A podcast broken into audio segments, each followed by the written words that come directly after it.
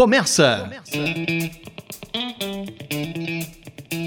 Quatro Vox, quatro amigos, quatro vozes num bate-papo informal. Política, economia, cultura. Aqui no Quatro Vox, um podcast de opinião.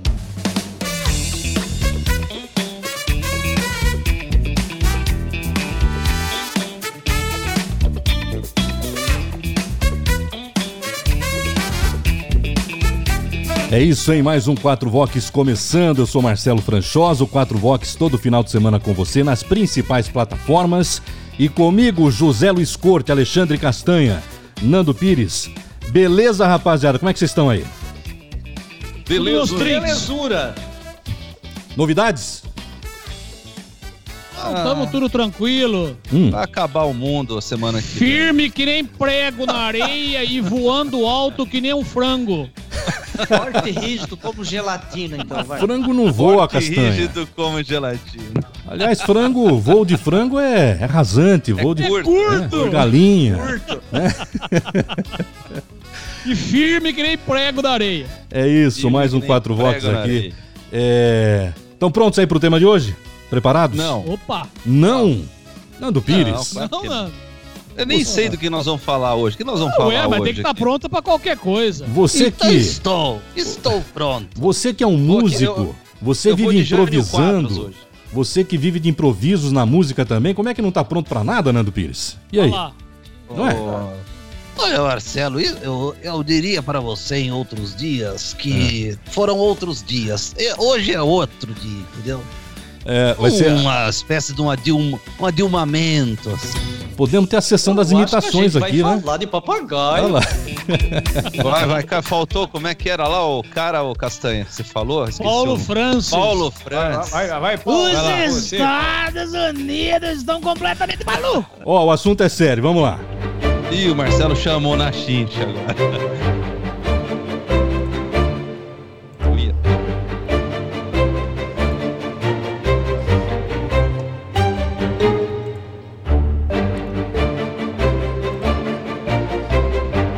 O Palácio do Planalto teme que manifestações de ruas, chamadas em defesa da democracia e contra o governo federal, cresçam e se tornem atos pró-impeachment do presidente Jair Bolsonaro, hein? Após a escalada de tensão nos últimos dias, Bolsonaro usou termos duros para se referir a integrantes de grupos auto-intitulados antifascistas que passaram a promover atos contra o governo. São marginais, a meu entender, terroristas. E tem ameaçado agora domingo fazer movimentos aí pelo Brasil, especial aqui no DF. Eu já disse que eu não domino, não tenho influência, não tenho nenhum grupo e nunca convoquei ninguém para às ruas. Agradeço do coração essas pessoas que estão na rua apoiando é, o nosso governo. Agora, nós precisamos de uma retaguarda jurídica para que o nosso social possa bem trabalhar em se apresentando um crescente esse tipo de movimento não tem nada a ver é, com nada a ver com democracia. Novos atos estão previstos para este final de semana por grupos ligados a torcidas de futebol, agora engrossados pela Frente Povo Sem Medo, organização que reúne movimentos sociais, centrais sindicais e partidos de esquerda. Também causam apreensão no Planalto as manifestações antirracistas nos Estados Unidos após o assassinato de George Floyd, segurança negro asfixiado por um policial branco. Essas manifestações de rua no Brasil são mesmo em defesa da democracia? Existe em curso um plano para derrubar o governo Bolsonaro? É legítimo protestar contra um governo eleito democraticamente neste momento de pandemia? E para responder estas e outras perguntas, o 4 Vox de hoje está começando. O tema está em curso. Um plano para derrubar o governo Bolsonaro? E aí? Eu começo com você, Alexandre Castanha. O que, que você diz, Castanha? Olha, Marcelo, é, o assunto que motivou todas essas questões, eu penso que seja realmente o assassinato do americano George Floyd nos Estados Unidos, cometido por um policial que deveria estar fazendo a segurança pública e exagerou na dose quando entendeu por bem prender o George Floyd. E eu quero abrir justamente com essa questão. Eu até coloquei como forma de protesto da minha parte a frase que ele, George Floyd, se não me falha a memória, por 11 vezes ele repetiu quando estava sofrendo uma pressão do joelho em sua do joelho do policial em sua garganta no chão lá nos Estados Unidos, contido também por mais dois policiais, então, portanto, eram três policiais que estavam em cima do George Floyd. Um deles, que foi o que levou à morte, foi aquele que é, não deixou ele respirar. E a, e a frase, justamente essa que eu coloquei, tem esse objetivo de protestar contra a violência, não só para o George Floyd, mas para todos aqueles que sofrem violência mundo afora, inclusive no Brasil. Eu quero respirar. Foi o que ele disse. E eu também estou querendo respirar. Só o que aconteceu depois disso? Manifestações tiveram início nos Estados Unidos e essas manifestações tomaram uma proporção muito grande, deixou de ser manifestação para passar a atos de violência atos de saque contra lojas, contra estabelecimentos comerciais, contra, enfim, tudo o que estiver na frente, motivado naquele momento também por uma esquerda americana. Outro foco de movimento surgiu também na França, também com vários protestos da esquerda na França. Tudo tirando proveito do falecimento de George Floyd lá nos Estados Unidos, cujo protesto, na minha visão, era legítimo e ainda é legítimo. Só não é o protesto que é convertido em saque que é convertido em violência generalizada, que é convertido nesse tipo de comportamento. Óbvio que eu não concordei com a postura do policial, a decisão de mandá-lo embora, aquele policial americano, foi quase que imediata. Então o Estado deu a resposta, claro que não à altura, porque nós não vamos trazer de volta aquele cidadão americano, como nós não conseguimos trazer de volta vários brasileiros que sofrem idêntica violência todo dia. Todo dia. E aí, essas manifestações estão tomando conta mundo afora, chegando aqui no Brasil novamente com uma roupagem de um protesto, e é uma roupagem falsa, na minha visão, é a esquerda agora aqui do Brasil atuando, tentando se encaixar num flanco que abriu diante do acontecimento ocorrido nos Estados Unidos. Aproveitou-se desse episódio mundial para dizer ao mundo que tal pessoa é opressora, tal cidadão, tal presidente, tal nação é opressora. Quando na verdade ninguém se posiciona contra os estados ditatoriais. Ninguém fala nada da China, ninguém fala absolutamente da Coreia do Norte, ninguém fala nada por nossos vizinhos, o povo venezuelano.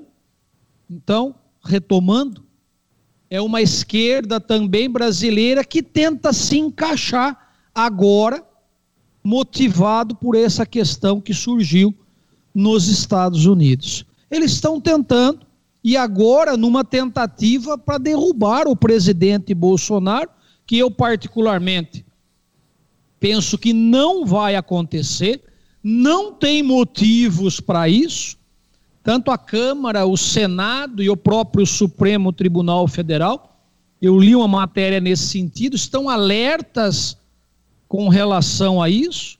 Então, de certa forma, eu ficaria até tranquilo com relação a isso, porque eles pensam que vai ocorrer o que ocorreu com a Dilma Rousseff, ou com o que ocorreu com Fernando Collor de Mello, quer, Fernando Collor de Mello, e também querem fazer o mesmo com o presidente Bolsonaro.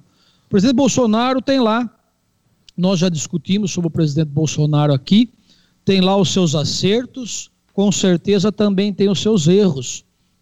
Mas pergunto, qual presidente que esteve lá sentado e que não cometeu os vários acertos e os vários erros?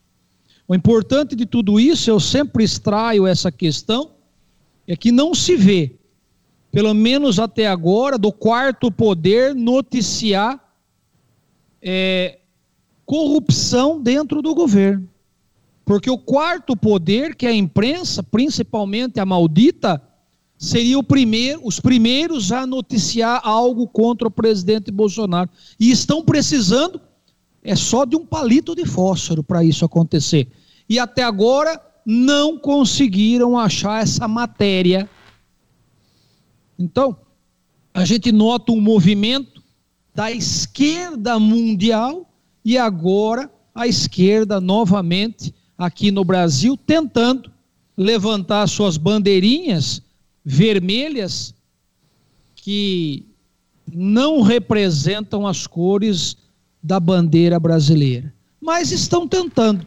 Dizem que nós vivemos uma democracia e eu sou favorável, inclusive, a uma manifestação de esquerda, se assim o desejam.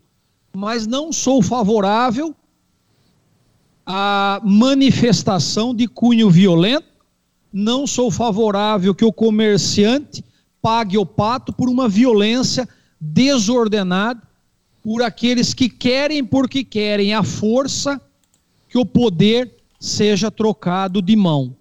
É bom lembrar que o presidente Bolsonaro foi eleito pela maioria dos brasileiros, então nós temos que respeitar esse voto, essa vontade popular. É isso. Nando Pires, o Castanha fez um belo resumo de toda a história, não é? Do desenrolar dessa história. E as manifestações agora, tudo indica no fim de semana acontecendo mais uma vez, são manifestações em defesa da democracia, da chamada democracia.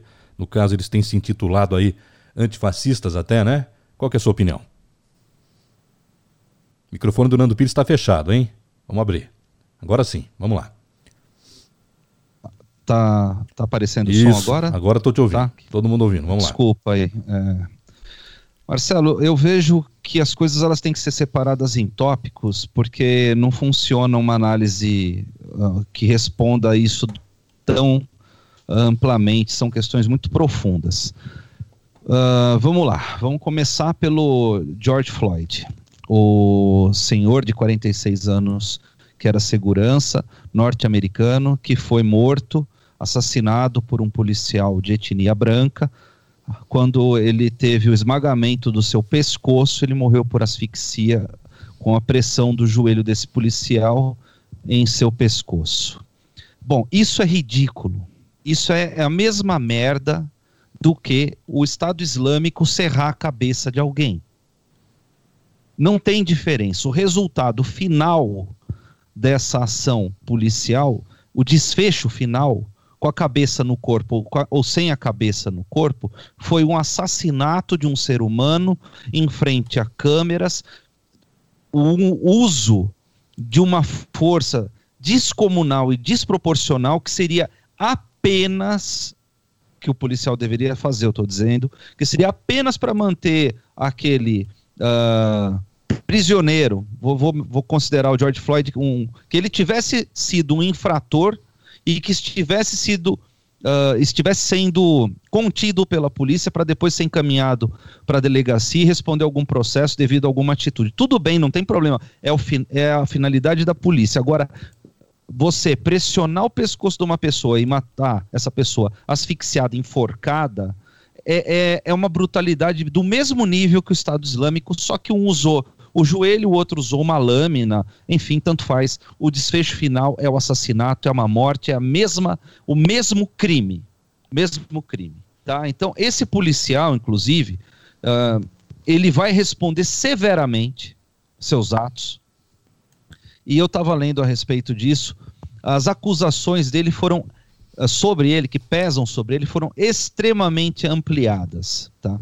Os Estados Unidos ebuliu entrou em ebulição, ferveu, os ânimos todos ferveram. Eles têm um presidente de direita e, infelizmente, a direita mundial é ridícula no que se diz respeito às falas dos seus membros, os interlocutores, todos os presidentes eleitos da direita mundial, seja o Trump, seja o Bolsonaro, seja o Macri e seja o Macron, são pessoas que não conseguem se comunicar a contento. São briguentinhos ou briguentões, são pessoas que quando usam o microfone cagam na situação. Então a situação era uma merda e o cara botou essa merda no ventilador.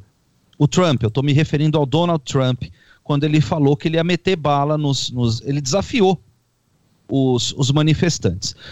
Eu quero lembrar a todos que houve um caso em Los Angeles, há décadas atrás, também do exagero de força policial que culminou na morte de um afrodescendente lá nos Estados Unidos e também naquela época houve, houveram revoltas que uh, incorreram em violências enormes nos Estados Unidos, só que tem uma diferença daquele momento para esse momento atual.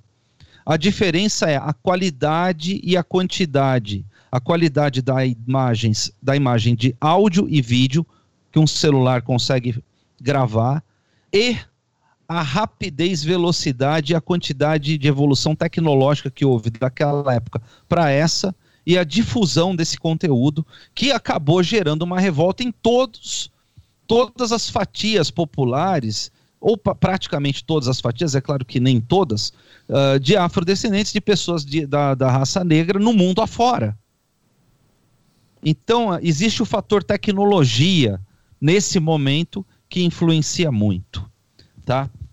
Uh, e isso acabou caindo no Brasil aqui, muito bem representado por uma certa parcela da população. Por uma certa parcela da população. Porque uma semana antes do George Floyd morrer asfixiado, filmado, nós tivemos praticamente o fuzilamento de um menino de 14, 15 ou 16 anos no Rio de Janeiro. E, e simplesmente o fuzilamento desse garoto não acabou culminando em porra de revolta nenhuma. Tá? Então esse é um ponto. Nós tivemos a, aquele aquele senhor, se eu não me engano, era músico. Ele estava dirigindo o carro quando o Rio de Janeiro, o Rio de Janeiro, vamos dizer, ser justo com o Rio de Janeiro, a cidade mais linda do Brasil do ponto de vista físico, mas um lixo social, aquela cidade. Os maiores problemas sociais, eu sou eu amo o Rio de Janeiro, eu sou muito amigo de um monte de gente no Rio de Janeiro, eu adoro ir para o Rio de Janeiro, mas o que está acontecendo com o Rio de Janeiro é pesaroso é pesado e pesaroso. E nós tivemos, hum, entre tantas intervenções uh, militares lá, uma delas culminou no fuzilamento de um senhor negro que estava com a sua família no carro. Eles deram, acho que coisa de 80, 100, sei lá quantos tiros foram de fuzil. E esse senhor também matou, morreu e não aconteceu absolutamente nada. Então eu me pergunto, eu não tenho a resposta, mas eu me pergunto, por que que no caso do George Floyd, deflagraram-se tantas manifestações em tantos lugares e por que nos outros dois casos que eu mencionei do garoto e daquele senhor não aconteceu o mesmo. Porque se a vida vale igual para todo mundo, as reações, por outro lado, foram bem diferentes. Foram bem diferentes, não foram iguais. Então, esse é um ponto. Uh, Castanha, essa frase que você colocou, que é a frase que George Floyd falava, né? I can't breathe, I can't breathe, I can't breathe. Quer dizer, eu não consigo respirar, eu não consigo respirar. Ele estava alertando. Eu quero dizer o seguinte: as pessoas filmaram essa merda dessa cena e ninguém foi lá e empurrou aquele policial. Ninguém foi no parceiro do outro, do policial que estava ao lado, no outro, no outro, falou: seu, o seu colega vai matar esse cara e nós vamos botar você, você e você na cadeia. Não teve, eu não vi naquele, naquele filme que foi divulgado, e ninguém tomar uma atitude. E isso quer dizer. Mas teve, o, Nando. O quanto bunda mole teve falado, Castanha. Teve falado. O grande problema, Nando, você me perdoe abrir um parêntese aí, o grande problema é assim: se você empurrar um policial, principalmente um policial americano, é, sei, quem, vai tá quem, quem, vai morrer vai ser você que empurrou. Armado, é. inclusive, né? Não, eu tô, não estou falando em entrar em confronto armado com o policial, mas tem que chegar o policial e falar: meu amigo, para, para, para, para, sabe? Não, controlar não, um pouco essa situação. Não se tem essa liberdade nos Estados Unidos é, como nós temos aqui de Nem manter aqui um... tem, viu, Castanha? Não, não tem manter, também, não. É, dependendo da, da, situação, não tem mesmo. É, de manter uma certa conversa com. É. com não, nos Estados Unidos não tem isso. Mas eu acho que deveria ter tido esse tipo de ação, porque no final das contas o desfecho foi horrível, foi ridículo. Agora, outra coisa, Bolsonaro. O Bolsonaro é um provocador. O Bolsonaro fala, eu sou a favor das instituições, e no dia seguinte solta um vídeo ele sendo um leão atacado por hienas, e ele partilhou, ele, da rede social dele, esse vídeo. Ele é um cara que atiça fogo nas coisas. E ele está colhendo resposta disso. Ele está atiçando. Ele tem uma grande parcela que votou nele, como o Castanha falou, mas tem uma grande parcela que não votou nele. E tem uma grande parcela que votou nele que também não é a favor dele que é contra o outro. Então, o Bolsonaro ele está se achando a última bolacha do pacote. Ele é um cara que foi eleito para governar o país e ele fala que precisa de apoio. Pô, ele já teve o apoio, ele já teve a votação. Ele jogou fora o partido dele, ele jogou fora os maiores expoentes ligados a ele, ele jogou fora ministros dele, ele jogou fora generais, ele jogou fora tudo que ele tinha na mão. E agora ele quer o endosso popular para poder ter um poder absoluto. E aí eu cito uma frase muito famosa, né? O poder corrompe e o poder absoluto corrompe absolutamente. Eu acredito que o Bolsonaro já esteja corrompido e caso ele venha a ter o poder absoluto, ele vai estar corrompido absolutamente. E falando sim em esquemas de corrupção, uh, vale lembrar que a, a, a saída do Moro, a troca na Polícia Federal do Rio de Janeiro, tem indício de corrupção.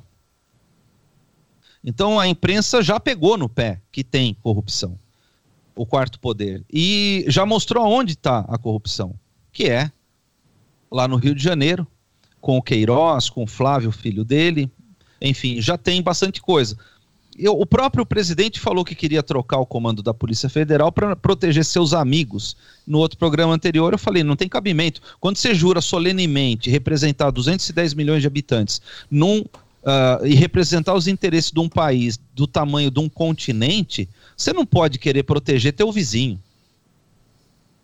O país é acima do, dos teus amigos.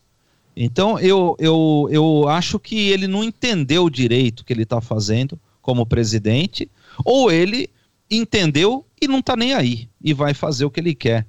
Então é mais ou menos isso. Agora, que existe um plano em curso para derrubar o Bolsonaro, eu acho que o cara que mais ataca o, o Bolsonaro é o Bolsonaro.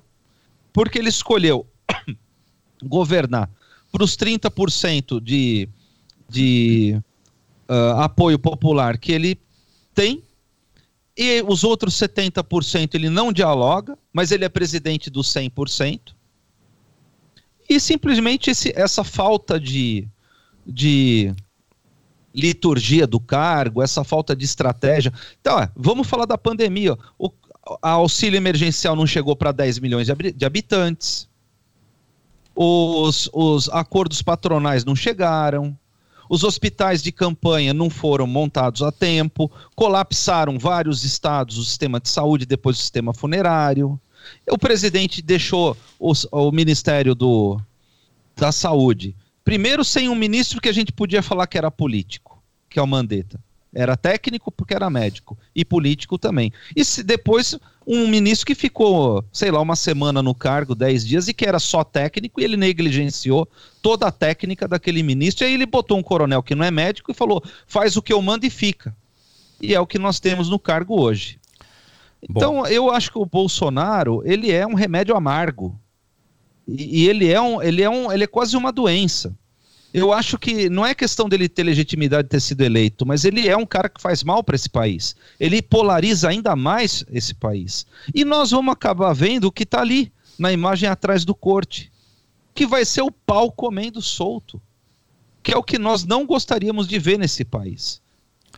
É mais ou menos isso. O Corte, vamos lá então. Ó. Frente pelo Povo Sem Medo, organização que reúne movimentos sociais, centrais sindicais e partidos de esquerda se movimentando para manifestações nesse final de semana. Tudo indica, como o Nando disse, que o bicho vai pegar. É oportunismo da esquerda brasileira? Ô, ô Corte, cê, desculpa, pelo amor de Deus, pontuar só uma coisa que eu estava pensando e eu não posso deixar de, de falar. Casta Castanha, parte, viu, Nando? Obrigado. O Castanha, o, a frase que o George Floyd falou que I can't breathe, eu não posso respirar, que ele falava que ele estava sendo sufocado, vem numa situação muito interessante. Porque o que o coronavírus faz é matar as pessoas asfixiadas também. Perfeito. E, e aí, meu amigo, o Brasil já tem mais de 30 mil mortos que não puderam respirar. E ontem, né, se nós estamos gravando quinta-feira, hoje é dia 4, né? 4, 4 de, junho. de junho. Isso. Nós estamos gravando na quinta-feira, 4 de junho. Ontem, na quarta-feira, nós tivemos 1.362 mortes, é isso? Alguém lembra os dados? Mais de 1.300, mas não me lembro o resultado. Mais de 1.300 é. mortes, é. né? Então, são 1.300 pessoas que morreram sem respirar. 1.300 George Floyds é, mas o, o morreram mundo, sem respirar. O mundo morreu 500 milhões de pessoas, 500 mil pessoas no mundo, desculpa, 500 mil. É, então, também morreram por falta de ar em virtude do coronavírus. Você curte? Olha, deixa eu pegar o gancho primeiro aí do, do cidadão americano que, que morreu daquele jeito e que deu origem aí toda aquela confusão. É, pouca gente divulgou como é que aconteceu toda essa história, tá? Então, só para não, não ser repetitivo, esse cidadão aí, ele trabalhava como segurança perdeu o emprego justamente por pela questão da Covid, não é? Ele como milhões de americanos, milhões de brasileiros e milhões pelo mundo afora perderam o emprego por conta da pandemia. E houve uma denúncia porque ele foi comprar um maço de cigarro numa loja de conveniência e eh, acabou sendo acusado por pagar esse maço de cigarro com uma nota falsa uma acusação até de certa forma simples. Uh, foi pedido a ele que devolvesse o um maço de cigarro. Olha, sua nota é falsa, devolve, fica por isso não, tudo bem. Ele se recusou, segundo a pessoa que, que chamou a polícia pelo 911, né, uh, reportou que ele se encontrava, parecia inclusive embriagado, né, e que se recusava a devolver o maço de cigarro. Essa foi a origem de toda a confusão ali. Aí veio a polícia, etc e tal, e o que todo mundo ficou sabendo foi o óbito do cidadão ali. Por que, que isso repercutiu dessa forma? A Covid está causando uma situação complicada de desemprego no mundo inteiro. Como eu disse, esse foi mais um cidadão. Esse desemprego no mundo inteiro tá causa o quê? Causa fome, causa uma própria convulsão social, quebra a família porque o cidadão está dentro de casa, não tem dinheiro para botar comida dentro de casa, para alimentar os seus filhos. Então a situação fica muito crítica. Esse foi todo o motivo que originou isso aí. Policial se excedeu? Se excedeu, não tem dúvida nenhuma disso. Não precisava chegar a esse ponto. A violência ela precisa ser usada numa situação para você conter uma outra violência que está vindo por parte de alguém. E da, da, da forma, da maneira compatível com a agressão que em tese está sendo sofrida. Esse aí é, é, o que caracteriza, por exemplo, uma legítima defesa. Eu posso é, reagir na medida da agressão que está me sendo dirigida. Se o cidadão vem com, com um palito de dente para me agredir, eu não posso ali pegar um revólver e dar meia dúzia de tiro nele. Isso não é legítima defesa. Perfeito? Muito bem. Essa comoção é, causada nos Estados Unidos, e muita gente ali acabou pegando carona em cima disso. Não foi só pelo fato de ter sido assassinado uma pessoa. A dimensão que se deu daquilo ali foi muito maior do que o fato ocorrido. Tá? Uh, reflexo de, dessa violência, uh, dessa bagunça toda que aconteceu lá, nós tivemos um, um ex-policial, um policial aposentado, não é, que trabalhava como segurança de uma loja, uh, deixa eu ver aqui, no Missouri, e o que aconteceu? Ele foi fazer o serviço dele como segurança, impedir que as pessoas invadissem a loja que o havia contratado e ele foi assassinado em meio desse confronto todo aí. Ninguém ficou sabendo disso, ninguém deu a relevância. E era negro também. Então o que a gente percebe é que não é o fato só de ser negro, depende da posição que se está. Alguém escolhe alguém para ser vítima e em cima dessa vitimologia causa todo esse transtorno. Veja um exemplo que nós temos aqui no Brasil. Será que se não fosse a Marielle que tivesse sido assassinada no Rio de Janeiro, fosse um alemão da vida, alguma coisa assim, teria tido toda a repercussão que teve? Não vamos tirar aqui o mérito pessoal do que ela trabalhava, etc. Nada, nada, nada disso. Mas a conotação que se dá ela envolve muito a vitimização, tá? O problema que nós temos hoje aqui, trazendo agora para a nossa realidade política, isso pode afetar o Brasil? Pode afetar o país, sim como pode afetar também eh, diversos outros países no mundo. Mas volto a dizer, nós estamos numa situação complicadíssima por conta da pandemia e tudo isso acaba aflorando algum sentimento que a pessoa quer extravasar e às vezes de forma violenta. Nós temos aqui no país, até pela própria Constituição, mecanismos que permitem isso. Falamos a semana passada sobre a liberdade de expressão. A liberdade de expressão, que eu posso falar aquilo, uh, expressar o meu pensamento, também é uma forma de protesto.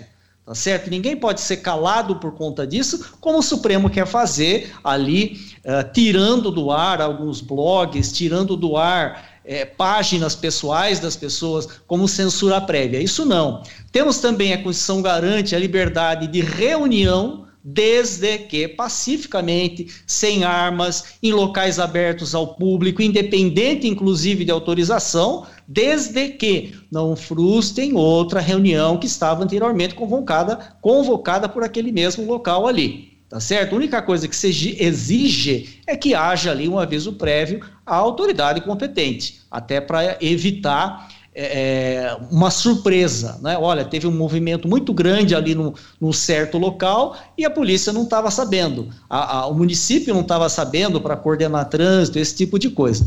E o terceiro ponto seria a própria liberdade de associação. É, é, é plena liberdade de associação para fins lícitos, vedada atividade associação de caráter militar. Então, nós temos esses mecanismos que nos garantem aqui no Brasil uh, o direito de protesto. Mas vejam, o direito de protesto ele, ele não pode jamais ser acometido de violência, porque aquele que está participando desse protesto e que o transforma de uma certa forma em violência perdeu completamente a razão do seu protesto. Já começa aí. O que a gente teve uh, tempos atrás, que culminou inclusive com a derrubada da, da ex-presidente Dilma, aquilo foi uma forma de protesto que elegeram o aumento da tarifa de ônibus. Eu acho que vocês devem se lembrar. Né? Não, aquilo jamais seria motivo para fazer toda aquela confusão que teve. E aí surgiram a figura dos black box, aquele grupo. Corte. É, oi. Eu queria aproveitar o seu próprio raciocínio e fazer um, um apontamento do seu próprio raciocínio no que você está falando. O, assim como, entre aspas, né, o, o, o, acontecido com George Floyd deflagrou um, uma reação desproporcional muito além do que uh, o ato em si, porque acabou matando muitas e muitas outras pessoas. Né? Sim. Uh, os 20 centavos do ônibus deflagrou também uma aglutinação de, de, de, de diversos movimentos que naquela época, uh, que é o que eu acho que está acontecendo nesse momento. Aqueles 20 centavos, ele, ele, eu não me lembro o nome do movimento, era uma mocinha que, uma menina que presidia. Era o Passe Livre. Uh, passe Livre. Isso. Passe Livre ele aqueles 20 centavos ele, ele só deflagrou e aglutinou porque eu me lembro dos, dos, jornalistas todos falando o que, que eles querem, de onde eles vêm, quem são eles, sabe? Assim, parecia os ETs, né? Ou, quem são eles, de onde eles vêm, o que eles querem, sabe? Assim, uma coisa. E esse, essa questão do George Floyd, é, ela acabou deflagrando um, um, uma revolta generalizada por conta de várias vários e vários fatores de, de pessoas descontentes com várias e várias coisas. Exatamente. Né? Exatamente. Que não, não, é, não é exclusivamente relativo ao, à violência inter, racial. Assim como naquela época dos 20 centavos, porque tinha muita gente que nunca andou de ônibus que estava lá na Paulista e eu era um deles. Exatamente. Então, Nando, eu concordo. Tanto é por isso que eu puxei esse raciocínio, porque na verdade eh, não é só por aquilo ali. E da mesma forma, quando nós tivemos aqui em 2014, quando começou com a questão dos ônibus, uh, também não era por conta de 20 centavos. É que nós vivíamos naquela situação uma. uma uma, me fugiu agora a palavra, mas nós estávamos num momento muito complicado da vida política brasileira. Nós tínhamos corrupção, aquela época é, tinha acabado o escândalo do mensalão, estava vindo o, o, todo esse rolo da Lava Jato. Então, nós, nós tínhamos ali o legislativo e o executivo sendo passados a limpo pelo terceiro poder, que seria o judiciário. Então, tudo isso aflorou, de fato, um sentimento aqui nós brasileiros uh, que não tinha muito a ver com os 20 centavos da passagem de ônibus, não. Então, inclusive na época, é, e se você perguntar hoje lá nos Estados Unidos, para muita gente, por que, que está protestando aqui? Muita gente não vai nem saber por que está protestando, porque também existe esse efeito manada de que ah, vamos lá porque é, a coisa vai, o bicho vai pegar, vamos dizer. Não, vamos participar do protesto, mas vamos protestar por quê? Não, não sei, mas vamos lá. Então tem isso também. Muita gente acaba sendo arrastada que não sabe nem o que está fazendo lá. Não tem objetivo, tá certo? O protesto ele é válido, legítimo. Quando você tem objetivo, eu vou protestar é, pelo aumento da tarifa disso, pelo aumento do preço de gasolina, contra, né? Aliás, o, a, a tarifa, o preço de gasolina e assim por diante. Contra a corrupção, contra a bandidagem, contra a justiça, contra isso e contra aquilo protesto ele é válido, desde que não seja violento. Então a situação que nós tínhamos lá em 2014, ela é completamente diferente da situação que nós temos hoje. Muito diferente. Veja, estamos ali com todos os tropeços do presidente Bolsonaro, tá? Ele não consegue é, falar meia dúzia de palavras se ele não, não, não cria uma polêmica, tá? Infelizmente é isso. A, a, quarentena que nós estamos, fomos obrigados aqui a conviver por conta da Covid, deveria existir para o Bolsonaro em termos de, de, de fala. Ó, você fica 40 dias sem abrir a boca. Já seria uma, algo fantástico. Nós teríamos paz por 40 dias. E não. Corte, adorei vista, sua ideia. Quarentena cara. do discurso. adorei. A vamos, quarentena vamos fazer uma campanha para isso. vamos fazer um protesto. É. Hashtag fecha vamos o bico. Um protesto. É, fecha quarentena o bico, da fala. então vamos nós protestar sobre isso, Corte.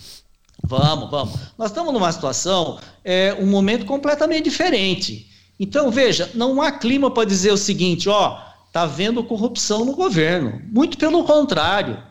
Um ano e meio praticamente de administração, com todos os tropeços que a gente conhece, mas não se ouve mais falar disso. Então o momento é outro. Existem as atrapalhadas, mas o momento é outro. Aliás, a corrupção nessa época de pandemia, ela baixou o nível. Ela saiu da esfera federal e veio para a esfera estadual e esfera municipal.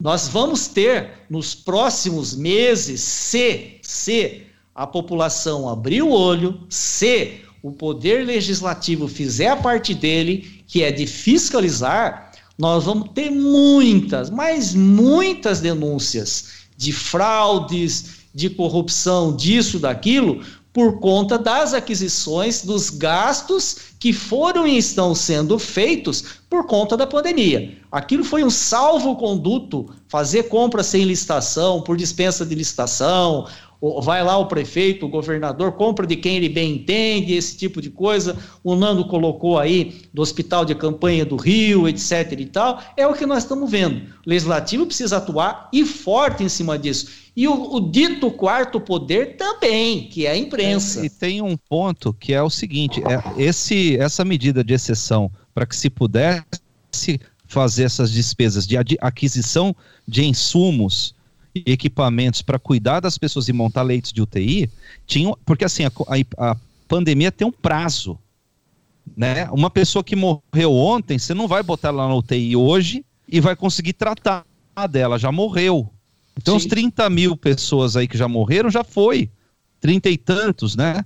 Uh, e, e, o que acontece que me deixa muito puto, Corte, é justamente isso. A ganância nessa porra desse país é tão grande que a, a vida do ser humano não tem valor, cara. Sabe assim, nego com comprar um respirador que era 50 mil por 100 mil, e aí lá no Nordeste, que foi o primeiro, Norte e Nordeste, foram os primeiros, as primeiras regiões a colapsarem, primeiro o sistema de saúde e depois o sistema funerário, pagando 250 mil no mesmo respirador. E o hospital de campanha, que só tá a fachada, tá a tenda lá. Uh, e, e, o máximo que eles fizeram foi abrir vala comum para poder desovar corpos. Sabe? É. A gente vive num país filha da puta, cara. Se a gente é. for parar para pensar de ver nisso, no, no quanto isso é cruel, Corte. É, eu, eu concordo com você. Inclusive, veja, uh, os governantes que usam uh, dessa situação do estado de calamidade para meter a mão no dinheiro público, isso é inconcebível. E mais, e mais, depois do que nós vimos Deveria ser mensalão, hediondo. depois do que nós vimos na Lava Jato, quer dizer, não, não seria imaginável que iriam fazer o que estão fazendo, inclusive nessa situação crítica crônica de saúde que nós temos. Ô, então veja, que advogado não caberia ao presidente da República ordenar uh, a Polícia Federal ou, ou algum departamento, o Ministério da Justiça, por exemplo, uh, e, e a, como é que auditar, investigar, não sei. Não, é, existe. ao, repasse, ao repasse de recursos aí, quando vem do governo federal, uh, ou do governo estadual, isso é auditado pelo Tribunal de Contas. Mas o que eu disse é o seguinte, insisto, o legislativo precisa também fazer a parte dele, tá certo? Senão não adianta. Tribunal de Contas, a gente sabe, é, às vezes tribunal do faz de contas. Né? Primeiro, porque eles não conseguem analisar todos os contratos da administração. Imagina é, São Paulo com 645 municípios, tira um que é a capital, que tem um tribunal próprio, tá certo? Tribunal de Contas do município de São Paulo, 644 municípios. Se for analisar todos os contratos desses municípios, isso aí vai décadas. Para cada ano, para cada exercício. Então não dá. O legislativo precisa fazer a parte dele. Então, essa situação uh, atual, ela, ela não, não é a mesma que nós tínhamos em 2014. O que nós estamos vendo é que o pessoal que não está no poder, o pessoal que perdeu a eleição em 2018, e aí tem que fazer o quê? Fique sendo oposição, esse é o papel da oposição. Quando perde a eleição, você vai para a oposição para fazer o quê? Fiscalizar o governo. Esse é o papel. Que é uma coisa que a esquerda tem um treinamento de décadas, diga-se de passagem, cer né? Com certeza. Teve tanto treinamento que quando teve a oportunidade, estando no poder, usou todo esse conhecimento para meter a mão, lamentavelmente. Não é? Então essa situação de hoje está mais ali, para mim, uh, como aquele pessoal frustrado que perdeu a eleição de 2018 e quer ganhar coisa no tapa, quer ganhar no grito, no berro, como eles são acostumados a fazer.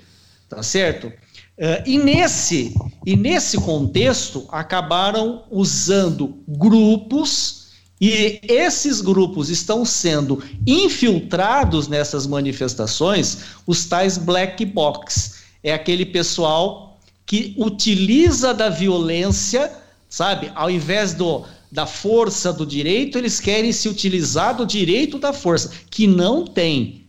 Que não tem. Eu coloquei no início da minha fala que a própria Constituição permite a liberdade de reunião, mas sem violência, sem armas e sem nada. Então, o poder, a força pública policial precisa usar de todos os meios que tem Primeiro, para coibir a participação dessas pessoas. Ah, mas você acabou de dizer que é livre a, a, a manifestação, a reunião. Sim, desde que pacífica, sem armas. Esses grupos, eles já são formados, é um pessoal violento, principalmente esses de torcida de, de, time de futebol, tem as tais torcidas organizadas, que aqui no estado de São Paulo todo mundo sabe que marcam ali briga pela internet, é, na porta de metrô, dentro do metrô. Tivemos pessoas que acabaram sendo assassinadas por conta dessas brigas, aquelas besteirinhas, entre aspas, que acabam marcando brigas aí é, é, pelas redes sociais. Então, oi. É interessante esse contexto que você está trazendo é, sobre a liberdade de se manifestar é, liberdade, de, inclusive de protestar. Uh, e eu trago de novo aqui, só quero abrir um parêntese muito rápido, eu trago aqui de novo a lição do professor Ives Gândara da Silva Martins, que disse que a nossa Constituição Federal de 1988 é uma Constituição. Não, é, é, não, eu vou fugir do 142. Ele tá. disse que a Constituição de 1988 é uma Constituição pós-regime militar. E em função disso, ela ficou recheadas de direitos, mas com poucas obrigações. E aí é o momento do legislador, e aqui eu não quero cercear absolutamente nada, até porque eu sou treinado no meu dia a dia pra, na luta constante pelo direito. É, só que a Constituição veio num momento histórico que o Brasil clamava por liberdade, clamava por direitos, mas esqueceu um pouco e no afã de legislar acerca das obrigações, acabou legislando mais em favor dos direitos. Essa lição foi trazida pelo professor Ives Gândara, é, falando, dando um retoque sobre a Constituição de 88, e você me fez lembrar isso justamente quando você trouxe o direito que eu defendo também de se manifestar inclusive de protestar. Vamos lá, ó. Espera só um pouquinho, Nando, para a gente colocar ordem na casa aqui, até porque, olha, estamos partindo para a reta final do, do nosso 4 Vox já hoje, hein? 50 tá. minutos de programa já. É... Desculpa foi... que eu cortei Não, eu cortei. Tamo, tamo na vibe cortou, aqui. É isso. Até então, quem estava nas ruas, no asfalto, eram os apoiadores do presidente Bolsonaro. Agora, o que parece, a esquerda vai para o asfalto também, tá? Corre-se o risco, em cima que tudo que foi falado aqui, de haver embates, é, brigas, enfim, corre-se o risco de haver esse combate entre os dois grupos, E corre-se, eu vou colocar aqui para a gente fechar o debate, seguinte questão. Corre-se o risco de haver um George Floyd aqui no Brasil? Corre. Corre-se o risco de haver um cadáver que pode complicar ainda mais a situação? E aí, vai você, Nando. Não, eu queria, eu queria perguntar para o Castanha, fazer uma pergunta para o Castanha, que ele gosta de futebol, acho que é o que mais gosta de nós aqui. Sim, Castanha é palmeirense. hein? Não, não, é, é das torcidas? Você salientou, é, da torcida. Se falar do sa... Mundial, eu vou. não, eu, vai ser sacanagem. Ah, isso não, ninguém tem dúvida mais. O Palmeiras não tem Mundial mesmo, ah, aí, é. Aí eu vou responder. É. Eu, não, vou responder que ele é o presidente Bolsonaro. Tá bom. Ô, Castanha, a pergunta Oi. que eu tenho é o seguinte: o Cortes que trouxe o assunto das torcidas, você se manifestou. Sim. E eu tá, eu, eu desde que eu vi esse negócio de organizadas pela democracia, eu, eu fiquei meio sem entender. Isso é piada. Não, Isso é não, piada. tô falando sério. Não, mas o pessoal a, nunca se manifestou que... pra, pra democracia em lugar nenhum, rapaz. Mas é isso que eu tô falando. Ao contrário, se eles são organizados queria... é no crime, só isso eu queria que o Castanha tentasse colocar alguma, algum esclarecimento, uma iluminação sobre essa questão de como é, essas torcidas de futebol foram parar na política, porque eu não consegui entender isso aí, cara. Olha, eu quero saber como que bandidos foram parar no Congresso. É, eu vou, eu vou, eu vou. Através eu, do voto. Então, votados. Então, através de uma torcida organizada, o meio é muito mais simples de qualquer pessoa, de qualquer organização se infiltrar. Eu vou lhe dizer uma coisa, na época em que em que as torcidas organizadas começaram a ter eh, a aparecer mais movimentos, brigas dentro e fora de estádios, precisou fazer várias reuniões. Eu me lembro que a torcida do São Paulo foi uma das primeiras torcidas a ter, a ter é, é, algum tipo de cerceamento no que Por diz respeito de frequentar Por os jogos. Isso. Né? E, eu, tá, e naquela época, eu. Por causa de violência, está falando? Pode Por causa de violência. De violência. Isso. Isso. Foi uma das primeiras a sofrer esse tipo de, de situação. E eu me lembro naquela época, é, a torcida do São Paulo, olha, eu não sou São Paulino, pelo amor de Deus. É, a torcida do São Paulo ficou muito é, furiosa com isso, porque o comportamento das torcidas, eles são muito idênticos. Então não adianta falar que a torcida do São Paulo é que era a causadora de tudo naquele momento. A do Palmeiras, a do Corinthians, a do Santos e a de tantos outros times. Estou falando do estado de São Paulo, mas Brasil afora. E naquele momento eu tinha aula com o então professor Capês, em São Paulo. Torcedor, é, fervoroso do Corinthians, e quando ia ministrar aula para gente, ele ia com a camisa do Corinthians embaixo do terno. Tá? Só para que você. E muitas vezes ele foi questionado, e ele era representante do Ministério Público na época, que ele era um dos que é, batiam a ferro e fogo com relação contra as atitudes da torcida do São Paulo. E chegou a ser questionado em sala de aula, porque só nós éramos estudantes naquele momento, por que só a torcida do São Paulo? Se, se os comportamentos são idênticos. E até agora eu fiquei sem resposta, porque ele também não respondeu. E ele era um integrante do Ministério Público à época, de muito respeito, diga-se de passagem. Né? Era, era, era bom ter aula com ele e aprender essas questões. Só que por essa conduta dele, a torcida do Palmeiras e a torcida do Corinthians não foi atingida. Respondendo diretamente a sua questão agora, falar o que que traz de democracia. Não, não, o que eu quis dizer assim, como que essas torcidas acabaram se envolvendo com isso? Uh, alguém foi até eles agora, e, falou... recente? É agora, estou falando agora. No último... Ah, no último... O, o, Nando, final de semana um agora. barco, pegaram um barco que está navegando. O Lula foi na torcida do Corinthians agora faz 10 dias. Claro que ele foi na é, torcida. E não, e não ele deu um podemos, estádio. É, e não podemos nos esquecer que nós estamos no estado de São Paulo, onde o governador comprou briga direta com o presidente Bolsonaro. Isso. Então, todo esse envolvimento, eu aqui não estou dizendo quem está certo, quem está errado, não é essa questão. Eu tenho as minhas convicções, só acho que a época a torcida do São Paulo não podia ser a única penalizada acerca desse assunto, porque as condutas são idênticas. Agora, estão pegando o bonde agora recente, de 15 isso, dias agora, cá, Isso, agora. Da mesma forma, da mesma tá. forma que as torcidas organizadas criar, é, é, é, tiveram interesse em criar partidos políticos. É o mesmo bonde. Nando Pires, e o risco aí de um George Floyd aqui no nosso Brasil com essas manifestações que devem acontecer nos próximos dias? Olha, Marcelo, eu acho que o, o Corte salientou nas entrelinhas, né?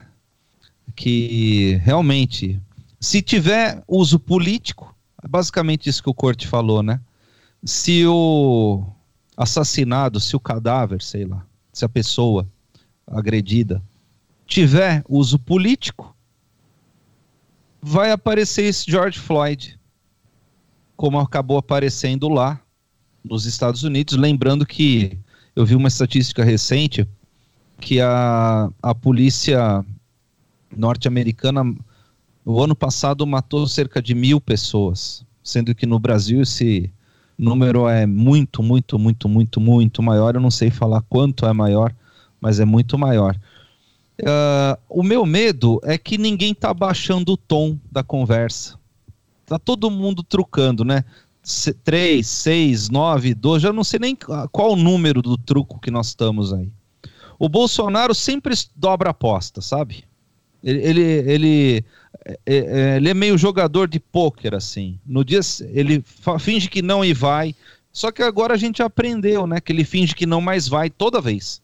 Finge que não mais vai, finge que não mais vai. E, e então ninguém mais acredita quando ele finge que não agora.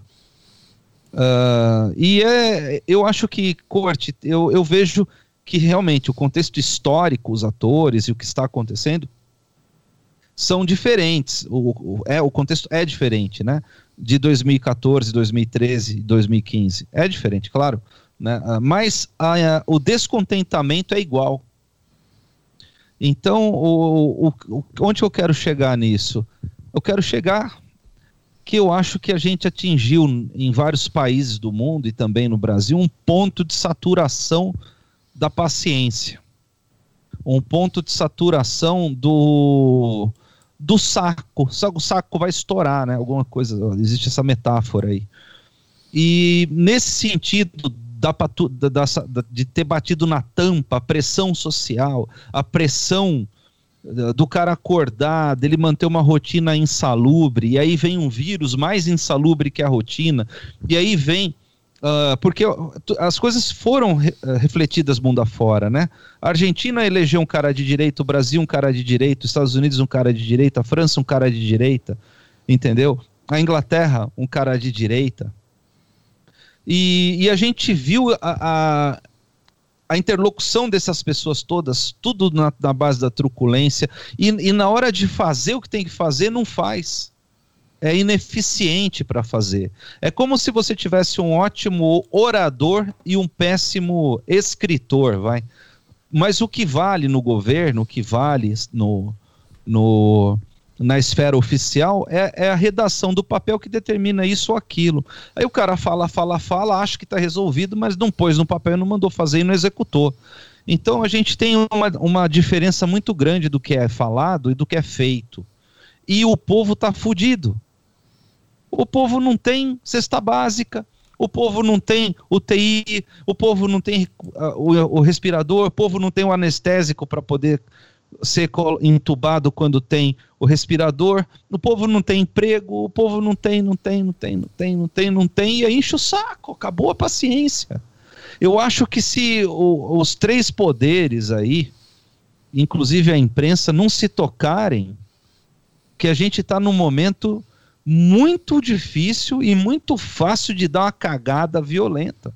Desculpa falar tanto palavrão nesse programa, Eu, até eu sei que eu estou me excedendo, mas a, a, e, e, a esquerda sabe usar isso, viu? Porque eles têm um departamento de propaganda lá.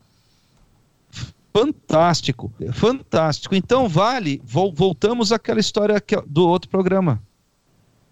Existe a comunicação, a liberdade de expressão, o jornalismo, mas existe o departamento de marketing, existe o impulsionamento, existe os milhões de reais e de dólares, existe os caras que criam conteúdo e a indústria e não sei o que. Existe do Bolsonaro, mas existe do outro também. Agora, uma coisa, só por último para pontuar.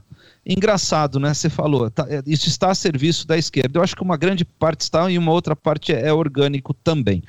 Por outro lado, uh, eu recebi alguma, algumas manifestações do Lula, do Haddad, sei lá, da Manuela Dávila, alguma, alguns desses ícones da esquerda. Ninguém está dando a menor bola da Marina Silva, sabe? Uh, apesar de ser um discurso capturado pela esquerda, né, o antifascista, estou me referindo a isso, a, a, o pessoal não tá nem aí, tá cagando, já que eu já tô falando palavrão, fala mais um, para esses velhos uh, caciques da esquerda. Então acho que eu fico por aqui, Marcelo. O Corte, era o que tava faltando para alguém pedir um impeachment para valer do Bolsonaro, o povo na rua. Olha, uh, eu não me lembro em qual dos nossos programas eu coloquei que uh, mais dia menos dia alguém ia pagar a conta da pandemia. Tá certo? Uh, no começo era tudo lindo, eu faço, eu mando, fica em casa, não sai, fecha isso, fecha aquilo. Ia chegar um momento de saturação, tá certo? Nós já estamos nesse momento de saturação, por isso que eu fiz essa, esse elo aí eh, da pandemia com o que acabou acontecendo nos Estados Unidos, tá certo? Então, o que eu estou vendo aqui, por isso que eu falei também, quem perdeu a eleição em 2018. Não estou me referindo só à esquerda, não. Tá certo? O Nando até acabou de completar aí que esse pessoal, os caciques, né, é, não estão sendo muito ouvidos nesse momento, não. Então me preocupa é, é que tudo isso, na verdade, seja para disfarçar, para tirar a atenção do todo o problema causado pela pandemia, porque eu disse que os culpados ou aqueles que a população elegeria como culpados pela crise econômica, crise social, falta de emprego, é, falta disso, falta daquilo, seria quem? Esse pessoal que bateu cabeça com Bolsonaro, eu mando, eu faço, vamos fechar isso, vamos fechar aquilo. Mas dia menos disso, isso ia acontecer. Por isso que eu disse também que nós não poderíamos nos esquecer da oposição ferrenha do governador de São Paulo com o presidente Bolsonaro. Então isso é preocupante e vejo isso até como pano de fundo, tudo isso para eclodir com um processo aí para tirar o presidente da presidência, um processo de impeachment, que eu disse também, acho que lá no primeiro programa, que isso só seria possível se houvesse engajamento da população, se a população pretendesse isso, porque isso dá força para o deputado que é covarde, que ele vota pensando no voto que ele vai ter na próxima eleição. É por isso que eles às vezes dizem que estão com a população. É só por conta disso. Porque se ele, ele sabe que se a população quer uma coisa e ele faz outra coisa, ah, ele, vai, ele pode ter um troco depois na próxima eleição. Então preocupa muito isso. Está acontecendo esse movimento começando aqui no estado de São Paulo, não é? Podemos ter vítimas, sim, infelizmente podemos ter. Por isso que eu digo que as forças policiais precisam agir para tirar esses bandidos infiltrados nessas manifestações. O sujeito que vai com um taco de beisebol, com, com, com arma branca, com faca, com corrente, com isso tudo, participar de uma manifestação e diz que isso é pela democracia, não, isso deve ser pela democracia nos quintos dos infernos. Aqui não. Aqui não. Tá certo? Então, as forças policiais precisam agir para conter isso. Existe uma legislação que foi criada, Nando, de associação criminosa, que foi utilizada quando os black box começaram a agir naquelas manifestações pós 2013 ali. não é quebra-quebra, invade, saqueia, esse tipo de coisa aí. Então, esse pessoal de fato precisa ser banido, processado e tirado das manifestações. Vamos fazer manifestação contra o governo? Tá, vai ser dia tal no lugar tal. Manifestação a favor do governo? Vai ser no outro dia, pronto. A coisa precisa ser organizada, pacífica. E seria interessante que as manifestações tivessem como pano de fundo, por exemplo, tá? A, a ditadura da toga que nós já estamos falando aqui. Então a gente Mas vê esse, ali que. Esse assunto todo mundo tem medo, Corte. Então, eu é acho que, tá. que, esse assunto ele não está muito maturado no, na população, Corte. Mas sabe o que, não, que não é? Tá, viu, Nando? Não está porque as pessoas muito. têm medo. As então, não está porque medo. não é colocado amplamente também, né? E quando um presidente faz alguma coisa, eles chamam isso de fascismo. Quando vem o ministro do STF e age de uma maneira parecida, aí não é fascismo, aí é o jurídico, aí é justiça. Isso não pode. Lamentavelmente é isso que nós estamos vendo aqui. Falamos, tivemos oportunidade de dizer do, do inquérito da fake news, por exemplo. Aquilo é um estado de exceção. Aquilo não existe. O próprio Supremo vai lá, instaura o inquérito, conduz e depois ele vai julgar. Isso é um absurdo. Isso sim pode ser dito Estado fascista. Então me preocupa muito essa questão. Podemos ter vítima se as autoridades que têm competência para tanto não agirem da forma adequada. Ô Castanha, vou encerrar com você.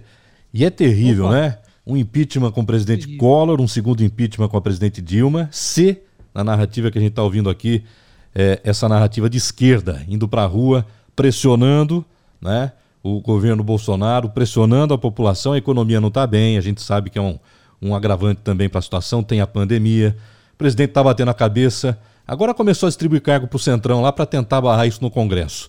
Mas quem é que vai acreditar no Brasil? Quem é que vai investir num país com tanta crise atrás de crise, hein, Castanha? Não, de fato não vai, Marcelo. A insegurança que nós vivemos no Brasil, insegurança de um modo geral, insegurança jurídica, insegurança legislativa, insegurança executiva é grande. E diante desse contexto, eu não acredito que tenha alguém meta o cacife aqui, caseando dinheiro para acreditar em algo nosso aqui, lamentavelmente. Ah, eu vejo que pelo menos até agora, né, o discurso que precisavam, um discurso forte, sem conteúdo, mas forte, eu acho que agora vão conseguir, com um movimento que começou nos Estados Unidos, talvez reflita aqui. Porque é importante dizer que nós não conseguimos é, fazer nada com as nossas próprias pernas. A impressão que nós temos é que nós temos que ser motivado por algo para que algo modifique aqui no Brasil. Então o discurso está aí, a esquerda quer o discurso, está aí o discurso. Ah, o Corte falou num assunto interessante, as autoridades governamentais vão ter que se posicionar, principalmente no que diz respeito na questão da segurança é, dos respectivos estados, se isso tomar uma proporção maior em termos de violência. E aí, Corte, eu achei interessante o que você disse, é, mas vai depender muito da conveniência política dos Esse é respectivos é governadores. Esse é o problema. Se for, se for interessante, eu vou deixar nego morrer na rua. Cabe ao Estado a segurança, in... né? Verdade. É, se não for interessante, eu vou lá e meto a polícia aqui, ninguém briga. Porque eu não quero que ninguém briga, eu não quero que ninguém morra.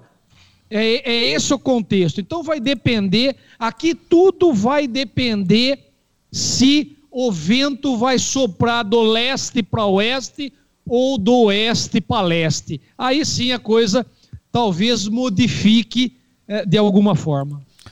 Sabe, Marcelo, pois o não, que, né? que eu fico pensando, uhum. e Castanha também, que é bastante ligado à música, e o nosso tocador de tuba, o Corte. É verdade. No... que não é piada, é verdade. Em 1969, quando nós tivemos essa efervescência mundial de protestos e tal, estava falando isso com a Dani, né? A gente tinha Bob Dylan, a gente tinha o John Lennon, a gente tinha o Pink Floyd, sabe? E agora, cara, nós temos a Tati quebra-barraco. Puta que eu pariu. A viu? ponto do Caetano falar, ir pra tamo- Paulista fazer a passeata Ah, contra a guitarra, né? Não. Cara, nós estamos fudidos até nisso, velho. Impressionante, viu? Estamos chegando ao Tá final, final do 4 Vox desse final de semana. Olha, se inscreve lá no YouTube, hein? Procura pelo 4 Vox no YouTube. Você que está acompanhando o podcast por áudio nas principais plataformas. Também tem o vídeo no YouTube. É só se inscrever, clica lá no sininho para receber as notificações. Você, além de ouvir, pode ver. Quem sabe um dia a gente traz o corte aqui tocando tuba também? O Nando tocando a sua Um guitarra. solo de tubo, hein? Não vai caber na câmera. Não cabe? Tá bom. Obrigado pela audiência de todos aí. Nando Pires, Alexandre Eu. Castanha Corte. Valeu, Eu gente. toco também, viu, Marcelo? Eu toco também, viu, Marcelo? Até uma próxima. Bom final de semana pra todos aí. Valeu. Eu toco todo isso mundo embora. Fique com Deus.